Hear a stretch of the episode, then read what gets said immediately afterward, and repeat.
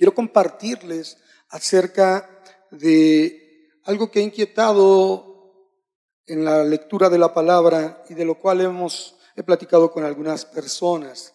La palabra, pues, es nuestra autoridad. ¿Quién dice amén? Es la autoridad sobre la cual nosotros nos hemos establecido y afianzado como hijos de Dios. La iglesia, como tal, está sustentada o está soportada sobre doctrinas esenciales, hermanos. Las doctrinas esenciales son las, aquellos, aquellas doctrinas básicas de la escritura en la cual nosotros o cualquiera congregación que precie de decirse seguidores de Jesús y que puedan vivir en la vida de Cristo, tienen que estar soportados sobre esas doctrinas esenciales. Y una es creer que tenemos un solo Dios, un solo Dios, en tres diferentes personas pero eso es una doctrina esencial. Creemos en la divinidad de Jesús. Jesús es Dios. Amén. Creemos que a través de Él fuimos perdonados. Él se ofreció por expiación por nuestros pecados. Que la salvación es por gracia y por la fe, no por obras humanas. Creemos entonces, como le decía, en la autoridad de la Escritura y en la de los Evangelios que nos revelan la vida de Jesús. Pero dentro de esas doctrinas esenciales hay una que es muy importante junto con la salvación, que es la resurrección. Creemos que Jesús ha resucitado. Amén. Y es un adoctrinamiento en el cual tenemos que hacer mucho énfasis. Ahora, entrando en la lectura al libro de Hechos, tenemos que ver la importancia de esa doctrina esencial a través de la cual fue que explotó o se dimensionó de una manera impresionante el mensaje de Jesús. Debemos de recordar que Jesús estuvo tres años con sus discípulos, los doce, y adicionalmente aquellos que se llamaban discípulos y le seguían. Pero aún y con todo, esa experiencia al lado de Jesús, en el momento crítico, cuando Jesús fue arrestado, la Biblia nos dice que de los doce no quedó ninguno. ¿Qué quiere decir esto?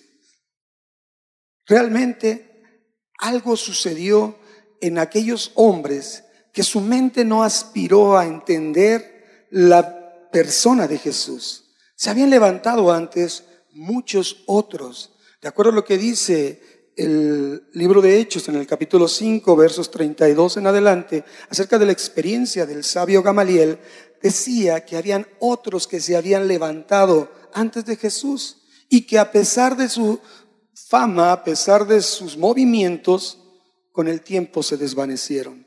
Entonces, era aparentemente, aún para los mismos discípulos de Jesús, probablemente uno de esos más, un camino más. No asimilaron lo que decía la Escritura. Entonces, en ese entendido de esta doctrina esencial y la importancia de ello, pues caminaremos un poco en la reflexión de hacer énfasis en la escritura a través, en la resurrección a través de la escritura. Quiero que veáis conmigo en este pensamiento. La Biblia, la Biblia que tú y yo tenemos, así como Jesús fue 100% hombre y es, y fue 100, y es 100% Dios, la escritura también es 100% humana y 100% divina. Porque la inspiró Dios a través del Espíritu Santo, pero la escribieron los hombres. Entonces es nuestro sustento, nuestra base. Y lo que ella dice es total y absolutamente confiable sobre todo lo que toca acerca de Dios y en Jesús, acerca de su vida, de lo que Él hizo, de su muerte, de su sepultura y de su resurrección. Podemos creer en la veracidad histórica de lo que dice la palabra de Dios. Abundando más, los evangelios narran específicamente ese ministerio de Jesús en la tierra, con mucho detalle y aún hablándonos el, Evangelio de Juan, capítulo 21, que muchas de las cosas que sucedieron no pudieron ser escritas porque no cabrían libros sobre la vida de Jesús. Entonces, los evangelios narran aspectos de gran detalle sobre ese ministerio. En ellos se afirma y se confirma que Jesús es Dios, una doctrina esencial. y que lo que dice Jesús en cada una de las porciones es verdad, sin poner en tela de juicio ni de duda absolutamente nada. Ahora, se describe en los evangelios la constante afirmación del mismo Jesús acerca de los detalles relacionados con su muerte y resurrección. Lo dijo repetidas veces, pero parecía que aquellos discípulos no por un lado entraba y por otro salía. No entendían o no les cabía ese, esa revelación en ellos de las palabras de Jesús. Pero miren, hermanos, hay una realidad que se basa en hechos contundentes, que tú y yo, avanzando, te voy a decir que es la doctrina fundamental del Evangelio y en la cual tenemos que, que caminar en esa predicación, en ese tenor de predicación. Muchas veces nosotros confundimos el Evangelio como aspirinas, como medicinas, como vendas, como algo que puede ser hasta incluso considerado como pues un pequeño amuleto para librarnos de las cosas que pasan en nuestro día a día. Y eso es un enfoque incorrecto de acuerdo a lo que los mismos discípulos antes de la resurrección pensaban. No debemos de enfocarnos en el Evangelio como algo que asiste a nuestros problemas, ni en la persona de Jesús así. Oraban y quienes estuvieron en la oración se vio el énfasis acerca de qué es lo que debe de importar. No las cosas de esta tierra, sino las cosas del cielo. Porque si estuviéramos pidiendo para las cosas de esta tierra, hermanos, entonces este no es el lugar para estar en esa dirección. Aquí estamos como parte del remanente de la iglesia del Señor para aspirar a las cosas celestiales. Amén. Esa es nuestra pauta. Entonces, la evidencia es que Cristo resucitó de entre los muertos. Amén. Aunque muchos decidan negarlo, en la vanidad y en la vanagloria de su mente, hermano, le quiten, le quieran restar validez a los hechos contundentes que existen en la palabra de Dios. Pero sabes, no vamos a discutir con esos incrédulos, con esas personas contrarias, con esos detractores de la palabra de Dios. Yo simplemente diría, allá ellos. Es su problema, que no quieran entender. Ahora, ¿por qué no entienden? y vámonos a la palabra. Yo voy a leer algunas porciones, las voy a leer intercaladas, hermano, para darle, va, dando vida a este mensaje. Eh, 1 Corintios 1.18 nos dice que la palabra de la cruz es locura a los que se pierden escucha esto, pero a los que se salvan, esto es, a nosotros, es un verso incluyente, es poder de Dios. Amén. Intercalo con 1 Corintios 1.21, dos, tres versos adelante. El mundo no conoció a Dios mediante la sabiduría. Fíjense interesante, cualquiera quiera pensar acerca de las cosas de Dios en la vana sabiduría humana, no tiene ese acceso, no tiene esa llave. Pero dice la palabra, agradó a Dios salvar a los creyentes por la locura de la predicación. Ese es el propósito de, que nosotros tuviéramos acceso al conocimiento glorioso de la palabra de Dios. Y luego dice 1 Corintios 1:23, continuamos en la misma porción. Nosotros predicamos a Cristo crucificado. Para los judíos, ciertamente dice Pablo en 1 Corintios, este, verso 1.23, tropezadero. Sí, hermanos, los judíos no esperaban a un Mesías en estado humilde, caminando, perdón, montado en un pollino. Ellos esperaban a un rey con toda la potencia de los ejércitos del mundo para derrocar a los enemigos de Israel. Y como no llegó así, fue tropezadero para ellos. Aún hoy en día hay un capítulo en el libro de Isaías que está prohibido para que lo lean los judíos. Y es Isaías 53. Porque cualquiera judío que estudiando la palabra abre esa porción, necesariamente lo remonta a pensar en alguien. Y es Jesús, desechado por ellos mismos. Entonces, hermanos, tropezadero pero para los gentiles locura, porque reitero, deciden no creer en Él, deciden no hacerle caso a las cosas de Dios porque las ponen a analizar bajo la vana sabiduría humana. Entonces, me avanzo a 1 Corintios 2.14 y explica que el hombre natural no percibe las cosas que son del Espíritu de Dios, Hermano, demos gracias a Dios que estamos aquí, que tú y yo ya no somos hombres naturales, hombres y mujeres ya no naturales, sino hombres y mujeres que hemos venido a una nueva vida, que hemos nacido de nuevo del agua y del Espíritu para encontrarnos con reconocer a Jesús como Señor y Salvador. Amén. Esa es la gloria que el Señor ha transmitido a nuestras vidas. Entonces, para ese hombre natural son locura las cosas del Espíritu de Dios. No las puede entender porque se han de discernir, se han de, de, buscar, encontrar sentido espiritualmente y ellos no están capacitados en esa condición. Entonces, hermano, gocémonos que estamos un paso adelante de esa condición. No somos hombres naturales ni mujeres naturales, sino que hemos venido a dar un paso a reconocer o a establecernos en nuestra verdadera identidad. Somos seres espirituales viviendo en este mundo una experiencia natural, terrenal tal como Jesús. Jesús era un ser espiritual que vino a esta tierra, vivió, como dice Filipenses 2, en una condición de hombre, haciéndose semejante a nosotros, viviendo temporalmente, como tú y yo también, una condición terrenal, pero nuestra identidad, nuestra ciudadanía no es de esta tierra. Amén.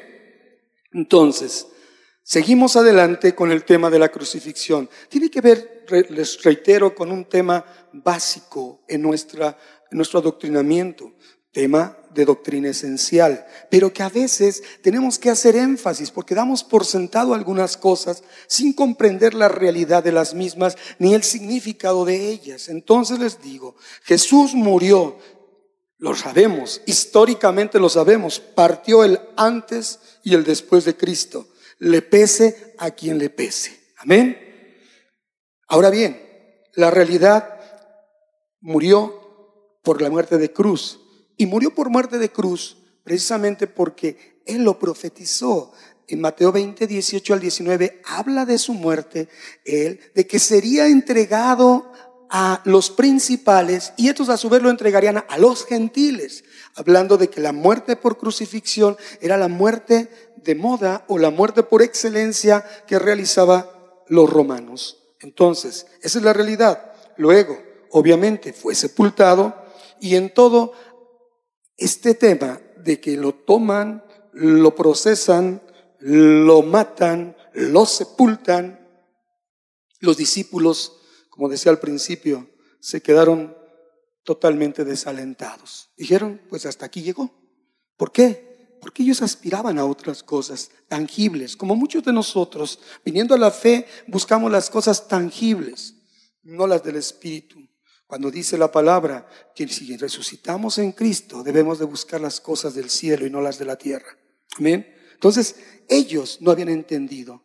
Cuando descubrieron su tumba vacía, esos hombres con poca fe, hermano, el primer día de la semana, el domingo, ellos, pues prácticamente ahí empezó su verdadera conversión. Y sabes, hermano, a partir de ese momento, esos discípulos, como tú y como yo, al tener el encuentro con un resucitado, y te digo un resucitado porque la experiencia de ellos es que ellos lo vieron caminando con ellos, ¿sí? Caminaron tres años con ellos, lo vieron comer con ellos, dormir con ellos, trabajar con ellos, eh, tal vez pescar con ellos, nadar con ellos. ¿Qué tanto no sabemos que hizo Jesús con sus discípulos? Yo creo que hasta se ponía a jugar con ellos, a lo mejor por ahí jugó alguna cascarita, ¿no? Algo. Era una convivencia, un relacionamiento de intimidad con ellos. Entonces se identificaron tanto con Jesús que el ver la separación, hoy en día todos podemos ver cuando hay una, hay, un, hay una muerte, el duelo le sigue. Y el duelo se la empieza con el rechazo hacia esa pérdida. Entonces ellos estaban en ese momento. Sin embargo, hermanos, empezó una transición en sus vidas. Después de tres años de caminar con Jesús y que fueron testigos de la sabiduría y la autoridad con que Él daba su mensaje, de las maravillas, señales y prodigios que Él evidenció y actuó y que muchos también fueron testigos de ello. Su verdadera transformación, su verdadera conversión empezó de ser hombres de dudosa fe para llegar a incluso retroceder como un Pedro que lo negó, como aquellos que después se dedicaron pues vamos a pescar otra vez. Cuando Jesús ya los había llamado a ser pescadores de hombre, ellos quisieron regresar a ser pescadores de peces. Pero de esos hombres de dudosa fe fueron transformados a través de la evidencia de la resurrección en los más valientes y arrojados propagadores de la doctrina de Cristo. Amén. Por ese encuentro con el resucitado, con la evidencia de la resurrección, con la palpar Incluso Tomás le dejaron palpar las llagas, ¿verdad? Ya no volvieron a ser iguales. Y miren hermanos, este hecho, su resurrección, la resurrección de Jesús, a partir de ese momento, y es lo, por lo cual lo traigo a, a luz aquí a través de lo que empezamos a leer en Hechos, fue el mensaje central de la predicación de la iglesia primitiva. No predicaron a Cristo haciendo obras. No predicaron a Cristo haciendo milagros. Predicaron a un Cristo resucitado. Amén. Y empezaron como se los había dicho el Señor, vayan a Jerusalén y luego vayan a Judea y de ahí vayan a Samaria y después a lo último de la tierra. Jerusalén, el encuentro con las personas que están alrededor de nosotros. Judea, aquellos que todavía en un entorno más grande seguimos conociendo y podemos influenciar. Y Samaria, a aquellos a los cuales tal vez no tengamos mucha simpatía con ellos. Eso refleja. Y después a lo último de la tierra, que es a donde Dios, por su voluntad, nos pueda dirigir y llevar si es su voluntad. Amén. Pablo, ahí en el libro Hechos 16, dice que él quería ir al oriente, pero el Espíritu le dijo, no, vete al occidente, vete hacia lo que es Macedonia. Entonces no es a donde nosotros querramos, es hacia donde nos dirija el Señor. Y de eso nació la iglesia de Filipos, de los filipenses, de una dirección correcta. Entonces, hermanos, los apóstoles, resultado de este mensaje que ellos daban, es cuando nació, se desarrolló y se multiplicó la iglesia primitiva. La verdadera iglesia con la pasión, con el fuego de hablar de un mensaje que ellos vieron, palparon y tenían evidencia de lo que estaban e iban a decir. ¿sí? Entonces, asimilaron ahora sí esos apóstoles, esos discípulos, el plan de Dios sobre la redención del hombre. El vino Jesús a vencer a la muerte.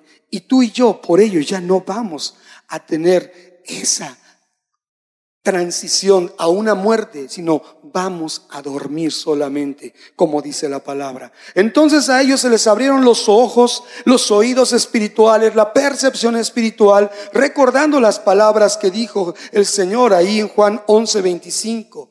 Yo soy la resurrección y la vida. El que cree en mí, aunque esté muerto, vivirá.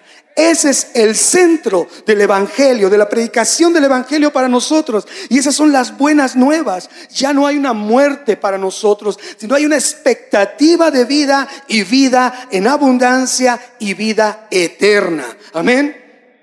Un aplauso al Señor. Yo creo que es emocionante saber que ninguno de nosotros tendremos posibilidad de ir hacia una muerte eterna, sino a una muerte que es un sueño para levantarnos a una vida, que dice la palabra, resurrección para vida eterna, en Juan 5, o resurrección para condenación, de acuerdo a la opción que hayamos tomado. Perdón. Entonces, hermanos, a mí me emociona y me apasiona esto, porque ahora vamos a ver algunos hechos de la resurrección, porque a lo mejor sabemos, ah, Jesús resucitó, pero ¿qué pasó? ¿Qué, qué sucedió en todo este tiempo? Mira hermano, Juan capítulo 20, si me acompañas, versos 1 al 10, vamos a hacer una pequeña paráfrasis acerca de ello, porque no voy a leerlo completo, sin embargo voy a puntualizar algo, pero sígueme a partir de Juan 20, 1, 10. Si te posicionas ahí y si lo tenemos por allá y si no, escucha. El primer día de la semana dice que María Magdalena, aquella mujer que amaba tanto al Señor, Dice que al, al albor de la mañana, incluso estaba oscuro, se dirigió al sepulcro y vio quitada la piedra. Ella no hizo más. Regresó inmediatamente para dar aviso a Simón y al discípulo que Jesús amaba. Al hablar del Evangelio de Juan, Juan habla en tercera persona acerca de él, el discípulo al cual el Señor amaba. Y les dijo ella, fíjense su pensamiento, ella estaba enfocada a ir a concluir el trabajo del ungimiento del cuerpo del Señor o quizás ella no iba a quitar la piedra, iba a llorar, iba a lamentar, iba a encontrarse con un duelo, con su duelo y con sus lágrimas. Extrañaba a Jesús. Había sido una mujer que había servido a Jesús y le parecía ya justo estar cerca, aunque no importaba ya el cuerpo, pero cerca de donde estuviera al que amó tanto. Y entonces le dice, se han llevado del sepulcro al Señor y no sabemos dónde le han puesto. Ubícate en ese momento de expresión de ella, de desesperación. ¿Qué pasó con el cuerpo del Señor? Y entonces dice que salieron Pedro y el otro discípulo, al que amaba, Juan, y fueron al sepulcro. Así que corrieron. Aquí me llama la atención porque veo dos opciones. Simón Pedro dice que salió corriendo, pero que Juan, el otro discípulo, lo pasó. Y hay dos opciones. Pedro era más de mayor edad, ¿no? La juventud se, se sobrepuso, ¿no? Dicen que la gloria del joven es su fuerza. O la segunda, dice por ahí la, la palabra de Dios, que Pedro tiene primera y segunda, y Juan tiene primera, segunda y tercera. Entonces corrió más rápido. ¿A poco no? Si tenemos un poco de reflexión en la palabra, ¿no? Parte de eso. Entonces dice que llegando, y aquí ocurrieron dos cosas también. Simón Pedro, aunque llegó después, fue el primero que entró al sepulcro y vio. Dice la palabra y vio. La palabra que se usa ahí es para miró, como que fue espectador, tuvo una vista así como la que yo tengo ahorita del auditorio, solamente. Y dice ahí que vio los lienzos y el sudario que estaban ahí, e incluso el sudario donde estaba enrollado en un lugar aparte. Pero entonces dice que entró el otro discípulo que había venido primero al sepulcro y vio. No es la misma palabra que la otra solo mirar o tener una vista de algo, sino que dice que esta palabra se utiliza para, para una temática de percepción, percibió, entendió, reconoció. Fíjense, podemos tener como discípulos diferentes perspectivas acerca de los hechos del Señor. Uno lo vio superficialmente, pero Juan, el que escribió este, este evangelio, Juan, al que le fue dado y revelado el Apocalipsis, tuvo una percepción diferente. Y dice, y creyó. En esto nos habla de que su mente fue llevada a una convicción irresistible, porque dice, aún no había entendido, entendido la escritura y enfatiza que era necesario que él resucitase. Y dice, y que regresara de los muertos. Y cuando ellos en sus diferentes percepciones salieron y volvieron a los suyos. Aquí habla de que la resurrección empezó a traer sus efectos y sus beneficios sobre aquellos que estuvieran apercibidos en un entendimiento, en un discernimiento de las cosas espirituales. Aquí se salva Pedro porque Pedro estaba en el camino, pero para otros les es muy difícil ver estos hechos, solo los perciben, los miran muy superficialmente, pero tú y yo, como el apóstol Juan, ya tenemos una percepción distinta, un entendimiento distinto, un reconocimiento distinto. Ahora, hermanos, hay una temática. Fíjense que nosotros estamos muy influenciados por las costumbres por las tradiciones, mucho por la institución romana, que tiene incluso en su haber mucha confusión en el sentido de que a veces, digo yo la verdad no entiendo, no sigo y no me lo he propuesto, que a veces su semana, para ellos una semana cuando nuestra vida debe ser santa, ¿verdad? Todos los días, la semana a veces cae en un mes y a veces cae en otro, ¿verdad? Nunca he entendido ese, ese hecho. Pero lo gozo en las vacaciones, eso es conveniente. Saco el provecho. Sea en uno, sea en otro, digo, ¿qué días van a ser? Y se proyectan las vacaciones desde meses atrás. Ese es mi único beneficio. Pero les voy a decir, ¿qué pasa en eso? Para este efecto y para esta situación hay días fijos y que la verdad distan mucho de lo que hacen en esa institución. Bien. Y habla de que el Señor, mm, esa tradición dice que el viernes muere y el domingo resucita. ¿A poco no? Ustedes han estado ahí, supieron, o les platicaron, por lo menos. Entonces, como que no salen las cuentas, ¿no? o sea, tercer día resucitó. Entonces, viendo un poquito más allá, para entender también los efectos de la resurrección y por qué es importante entenderlo, aquí se habla en la escritura, y te voy a invitar que después lo cheques, en Juan 19, 31, donde arroja más luz acerca de los eventos que se sucedieron, habla de un día de reposo y que el Señor tenía que ser bajado después de ser crucificado antes de entrar al proceso del día de reposo. El Señor aproximadamente sí murió a las 3 de la tarde y entonces el apuro era que había pasado la Pascua y venía otra fiesta. La fiesta que venía era la de los panes sin levadura. Fíjate, entonces, dentro de la cultura judía, dentro de la tradición judía, existen sábados o sabbats que se denominan días santos especiales y que solo eso te lo doy como un dato para entender el proceso de la resurrección, como días especiales. Entonces había un sabbat especial que siempre estaba relacionado con las fiestas judías y ese sabbat se relacionaba con la fiesta de los panes sin levadura. Entonces estamos hablando que era un día, tres días atrás del domingo. Tampoco voy a ponerme a hacer cuentas claras y exactas, pero fue entre semana, ponle ahí el miércoles, miércoles para jueves 1, jueves para viernes 2, viernes para sábado 3. Y el primer día de la semana era el día domingo, que se sucedía dentro del sábado natural y corriente de cada semana del calendario judío. ¿De acuerdo? Y era el domingo. Entonces, ahí sí casa la fecha tres días completos y la resurrección de Jesús en el primer día de la semana. Ahora, ¿qué importa de esto? ¿Qué tiene que ver esto? ¿Por qué se asocia y por qué caen las fechas exactas? Jesús celebró la última Pascua, la Pascua que cerró el pacto antiguo y abrió el pacto nuevo, que es en su sangre. Amén. Con pan y con vino.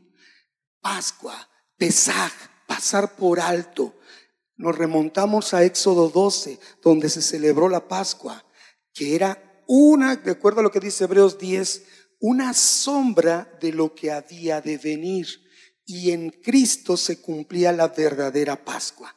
Él pasaba por alto a través de su sangre, que en la Pascua de Éxodo 12 se mojaban los dinteles con la sangre y el destructor no hacía nada. El Señor le quitó todos los derechos al destructor de nuestras vidas a través de su sacrificio y su derramamiento de sangre en la cruz. Amén. Pascua.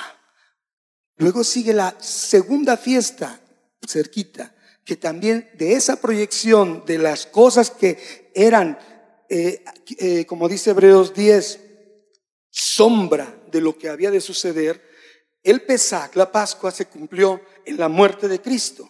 Pero venía los panes sin levadura, que es la sepultura, la sepultura de la carnalidad, del pecado. Ahí se celebra los tres días de los panes sin levadura. Para el domingo celebrarse la otra fiesta, la fiesta de las primicias, de la resurrección, la que nos ubica. Y miren, son datos interesantes. Después de la resurrección de Cristo, 40 días todavía estuvo Jesús apareciéndose a los discípulos, la evidencia de esa resurrección, y yo le llamo aquí el discipulado de los 40 días, donde Él siguió enseñando cosas que ya no estamos ahí, pero que se mostraron y que después Así lo, veo como que le dio una repasada a Pablo después de todo lo, lo, que vio y lo vamos a ver en un momento más, si Dios me lo permite, ¿verdad? y si el tiempo. Entonces, viene después de los 30, de, los, de la resurrección, 40 días, asciende el Señor al cielo y 10 días después, 50 días después de la resurrección, viene el Pentecostés. La fiesta también de Pentecostés que hacía cada 50 eh, días después de esta fiesta de, de las primicias. Entonces, hermanos, casa en las fechas algo extraordinario en el cumplimiento de que la resurrección tenía una visión desde Levítico 23, que es donde se empieza a hablar de las fiestas, hasta el tiempo donde se da la enseñanza vívida a través del sacrificio de Cristo. Y mira, avanzo. Dice Hechos 1.21. Dentro del primer mensaje de lo que está sucediendo en la iglesia de Hechos, dice que lo primero que hicieron los apóstoles fue tratar de suplir al faltante de Judas. Y decían que era necesario, para suplirlo, ver a hombres que habían estado junto con ellos cuando el Señor entraba y salía, y desde el bautismo de Juan, pero que sobre todo lo vio recibido arriba y fuera testigo de la resurrección. Punto número uno. Mira hermano, ahí empieza a hablar el mensaje, hacia dónde se dirigía Estuvo con ellos, pero ya no estaba, pero testigo de la resurrección para propagar ese mensaje. Luego, en el primer mensaje de Pedro, habla sobre lo que sucede acerca de, después de la manifestación de lo que profetizó Joel 2, y él les dice, Hechos 2, 22 en adelante, varones israelitas, oigan estas palabras, Jesús Nazareno, varón aprobado por Dios, ustedes lo prendieron, lo mataron, lo crucificaron. Y dice, al cual Dios levantó, sueltos los dolores de la muerte, por cuanto era imposible que fuera retenido por ella. Aquí Pedro está abundando en la verdadera predicación, en el testimonio que hará que sucedan cosas gloriosas.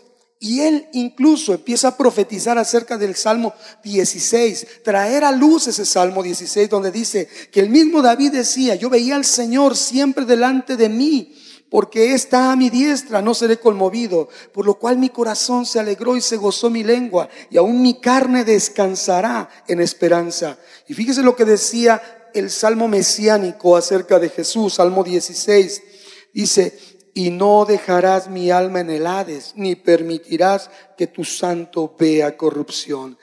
En resumen, Pedro le dice a aquellos varones israelitas que el Señor levantaría al Cristo para que se sentase en su trono. Viéndolo antes, David habló de la resurrección de Cristo. Qué tan importante es que fue profetizada en un salmo mesiánico, hermanos. Y dice, y a este Jesús resucitó Dios, del cual todos somos testigos. Aún habla ahí más adelante, después de la segunda predicación de Pedro, en, Hechos 40, en Hechos 4, que los, los fariseos que eran contrarios a las cosas sobrenaturales, de Dios, unos liberales que no tenían ningún control en cuanto a su conducta, pero que juzgaban todo, las cosas que no les parecían tangibles, los saduceos les se sentían incómodos, dice, resentidos, y pedían que no enseñaran Pedro y Juan al pueblo y ni anunciaran sobre la resurrección de entre los muertos de Jesús. Entonces, hermanos, el mensaje, tanto para los de la iglesia como para los que no eran de la iglesia, empezaba a resultar incómodo para los malos, pero para los buenos, para los que seguían el camino, el mensaje que encendía el fuego para propagar el, el, evangelio de Cristo. Amén. Ahora miren, hermanos, tiempo después, un hombre sanguinario, un hombre verdaderamente perseguidor de la iglesia, y todos sabrán de quién hablo, Saulo se convierte a Jesús. Y fíjense qué es la relevancia de su conversión, porque dice que Jesús, bueno, que él experimentó la aparición de Jesús resucitado. Vaya, él no caminó con Jesús, él no estuvo tres años caminando con él, él no fue, bueno, probablemente haya sido testigo o andaba en otros negocios cuando fue crucificado, pero dice que después él fue impactado, aún por la muerte de Esteban, ver que sus ropas quedaron al lado de él y autorizando ese, ese, a ese, la muerte de ese mártir. Pero fíjense, y de ello Pablo, en el libro de Hechos, habla tres veces de su conversión citando el encuentro con Cristo resucitado. Hechos 9, Hechos 22 y Hechos 26, hermanos, hacen algo impactante. Yo me voy a Hechos 26 solamente para citar cuál es la importancia de esa de ese contacto con el Cristo resucitado, lo que cambió su vida. Dice que iba a Damasco. Dice, iba yo a Damasco. Y de repente dice que hubo una luz en el cielo que sobrepasaba el resplandor del sol. Ubícate en eso. Está el sol ahí, pero de repente de este sol hay algo que impacta, que inunda más, hermano. Dice que lo rodeó a todos los que iban con él y todos cayeron a tierra, no cayeron de ningún caballo, solamente cayeron a tierra, hermanos. Saulo no lo tiraron del caballo, cayó a tierra y oyó una voz que le hablaba y decía en lengua hebrea, Saulo, Saulo, ¿por qué me persigues? Y él responde, ¿quién eres, Señor? Y miren, el Señor dijo, yo soy Jesús a quien tú persigues. Encuentro con el resucitado. Jesús, el que pensaban las autoridades judías que había desaparecido, se le presentaba al mayor detractor del camino de, de Jesús. Y dice la palabra que le dijo, levántate, porque para esto he aparecido a ti. No puede aparecerse un muerto, se aparece un vivo. Amén resucitado, dice. Y mire, dice, para ponerte por ministro y testigo de las cosas que has visto. Lo que Pablo perseguía testigo de eso, de lo que había visto y de lo cual él se sorprendía. Y en su incredulidad de hombre natural, él perseguía. Pero para Dios nada es imposible, hermanos.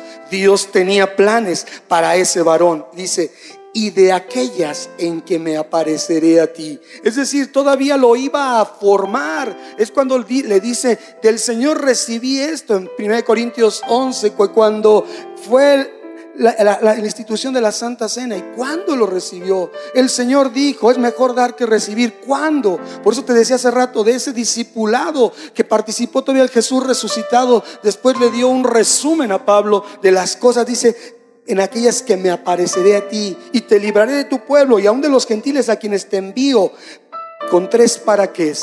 El plan de la resurrección es para que tú seas testigo de lo que estás viendo, para que abra sus ojos, para que se conviertan de las tinieblas a la luz y de la potestad de Satanás a Dios y para que reciban por la fe que es en mí perdón de pecados y herencia entre los santificados. Hermano, el mensaje de la resurrección es tan impactante que el Señor se ocupó de adoctrinar personalmente a Saulo, después Pablo, para que llevara ese mensaje y por el cual dice que predicó a esos que se arrepintiesen y se convirtiesen con obras dignas de arrepentimiento. Tu encuentro y mi encuentro verdadero con el resucitado tiene que transformar nuestras vidas para no seguir siendo igual. Para muestra un botón, Saulo, Pablo de Tarso. El encuentro con el resucitado cambió radicalmente su vida. De raíz lo llevó a ser un hombre de convicciones profundas por aquello que Dios le había mostrado. Pues Jesús se mostró. Y dice Pablo, y dando testimonio a pequeños y a grandes. Escucha esto. Esto cuando lo vi dije, wow no diciendo nada fuera de las cosas que estoy diciendo. Pablo hablaba, testimoniaba a pequeños y a grandes, no diciendo nada fuera de las cosas que los profetas y que Moisés dijeron que había de suceder. ¿Y qué es lo que profetizaron? Que el Cristo había de padecer y ser el primero de la resurrección de los muertos para anunciar luz al pueblo y a los gentiles. Amén. Esto habla del propósito de la resurrección. No hablaba otra cosa que no estuviera ya escrita. Y por eso es necesario que se abran las escrituras a nosotros, que las, busquemos escudriñar para entender todo aquello que Dios tiene reservado para aquellos curiosos, enamorados de Dios. Amén. Entonces dice Romanos 1.4, 1 al, del 1 del 1 al 4, Pablo, siervo de Jesucristo llamado a ser apóstol, apartado para el Evangelio de Dios, que él había prometido antes por sus profetas en las Santas Escrituras acerca de su Hijo, nuestro Señor Jesucristo. Y, y confirma ya Pablo del linaje de David según la carne, que fue declarado Hijo de Dios con poder. Estoy leyendo Romanos 1 del 1 al 4, que fue declarado Hijo de Dios con poder según el Espíritu de Santidad por la resurrección de entre los muertos. Mira qué tanto es el tema de la resurrección que de esto deriva Pablo en lo que yo llamo un tratado de la resurrección. en la carta de los Corintios, capítulo 15, primera de los Corintios. Es decir, que a partir de la resurrección, hermano, Jesús se convierte en una fuente de santificación para todos aquellos que creen en Él y que mediante el Espíritu Santo reciben el poder y que los llena de un espíritu santificador. Esa es la forma, esa es la fórmula que ocupó Jesús con Pablo, darle un espíritu santificador, lo cambiara de naturaleza, mudara su rostro, transformara su corazón. Y ven conmigo ya para concluir en los próximos minutos en esta reflexión de Primera de Corintios 15. A partir del verso 1, Pablo dice, les declaro hermanos, el evangelio que os he predicado. Hay un evangelio que predicó Pablo, el evangelio de Jesús, el evangelio de la muerte, la sepultura y la resurrección de Jesús. Él abundó mucho en esto y dice, el cual recibiste. Punto número uno, predicó un evangelio que hemos recibido, en el cual también perseveran. Estoy leyendo 1 Corintios 15, del 1 en adelante. Y por el cual asimismo retienes la palabra que les he predicado. Y así son salvos. Si no, creyeron en vano. Entonces, el Evangelio que oímos, este Evangelio es el que hemos recibido, en el cual perseveramos y que debemos retener para ser salvos. Hay que pagar un precio, hay que pagar un costo, hay que creer, pero hay que creer para obedecer. Solamente así podemos ser cambiados, transformados. Porque primeramente les he enseñado lo que recibí. Y mira cómo abunda en este tratado acerca de la resurrección. Que Cristo murió por nuestros pecados. Amén. Entra directo, entra a la esencia de la predicación de la iglesia primitiva, la cual hoy en día nosotros a veces tocamos muy simple, hermanos. Hablamos de las manos del Señor, pero no hablamos del amor del Señor en la cruz, pero del cumplimiento y obediencia al Padre para darlo todo y darnos todo a nosotros para cumplir la misión de exentarnos de la muerte a ti y a mí. Ese es el mensaje de la resurrección. Y dice que Cristo murió por nuestros pecados. Y no lo decía Pablo, dice, conforme a las escrituras y que fue sepultado y que resucitó al tercer día. Y reitera Pablo, conforme a las escrituras. Mire, Pablo no se alejaba del verdadero mensaje. ¿Cuál fue la Biblia que leyó Jesús? ¿Cuál fue la Biblia que leyeron los apóstoles? ¿Cuál fue la Biblia que leía Pablo? Era el Antiguo Testamento, en el cual certificaban lo que Jesús hizo, cada profecía que se cumplió. Y aquí Pablo lo dice, porque está conforme a las escrituras. Y luego habla de la evidencia de la resurrección. Apareció a Cefas, apareció a los doce, a más de 500, y luego apareció a Jacobo y a los apóstoles, a todos los apóstoles y al último de todos. Como un abortivo, dice Pablo, me apareció a mí. Porque yo soy el más pequeño de los apóstoles, no digno de ser llamado como tal porque perseguí a la iglesia, pero por la gracia de Dios soy lo que soy. Hoy tú y yo, hermano, por la gracia de Dios somos lo que somos. Recíbelo. Por la gracia de Dios somos lo que somos. No por voluntad, no por esfuerzo, no por lo que tú crees que tienes. Por la gracia de Dios. Y somos dignos de ser sus hijos. Pero la gracia de Dios, dice, por la gracia, pero por la gracia de Dios soy lo que soy. Y su gracia no ha sido en vano conmigo. Tal vez no hemos hecho lo que el apóstol Pablo, pero dice, antes he trabajado más que todos, pero no yo sino la gracia de Dios conmigo. Todo lo que hacemos depende de Él. Somos dependientes de Él. Para que o sea yo, o sean ellos, dice Pablo, los, los apóstoles que reconocieron, o yo, que soy reconocido como el último, dice, así predicamos y así han creído. Pero si se predica que Cristo, de Cristo que resucitó de los muertos, ¿cómo es que dicen algunos entre ustedes que no hay resurrección de muertos? Porque si no hay resurrección de muertos, tampoco Cristo resucitó. Y si Cristo no resucitó, vana es entonces nuestra predicación, vana es también nuestra fe. Hermano, es el centro del mensaje. Si no creemos en la resurrección de Cristo, si no predicamos la resurrección de Cristo, si no somos una evidencia de la resurrección de Cristo, si no hemos muerto a nuestra vieja naturaleza y en una conversión correcta, damos testimonio de ser convertidos verdaderamente a través de morir al, a nuestra, al pecado y vivir por la gracia, que somos lo que somos, entonces, ¿qué predicamos? Van es nuestra fe. Y si somos hallados falsos testigos de Dios, con nuestras conductas, negar esa resurrección de nosotros. Porque hemos testificado de Dios que Él resucitó a Cristo, al cual no resucitó si en verdad los muertos no resucitan. Porque si los muertos no resucitan, tampoco Cristo resucitó. Y si Cristo no resucitó, segunda vez lo dice, vuestra fe es vana, aún se encuentran en sus pecados. Hermano, qué tan importante es hablar de la resurrección. Qué tan importante es entender el mensaje de la resurrección. Nos enfocamos al mensaje de la cruz, la segunda fiesta. Pero vamos a la tercera, la de las primicias. Amén. Los frutos. Y tú y yo debemos ser fruto y fruto que abunde y fruto que permanezca.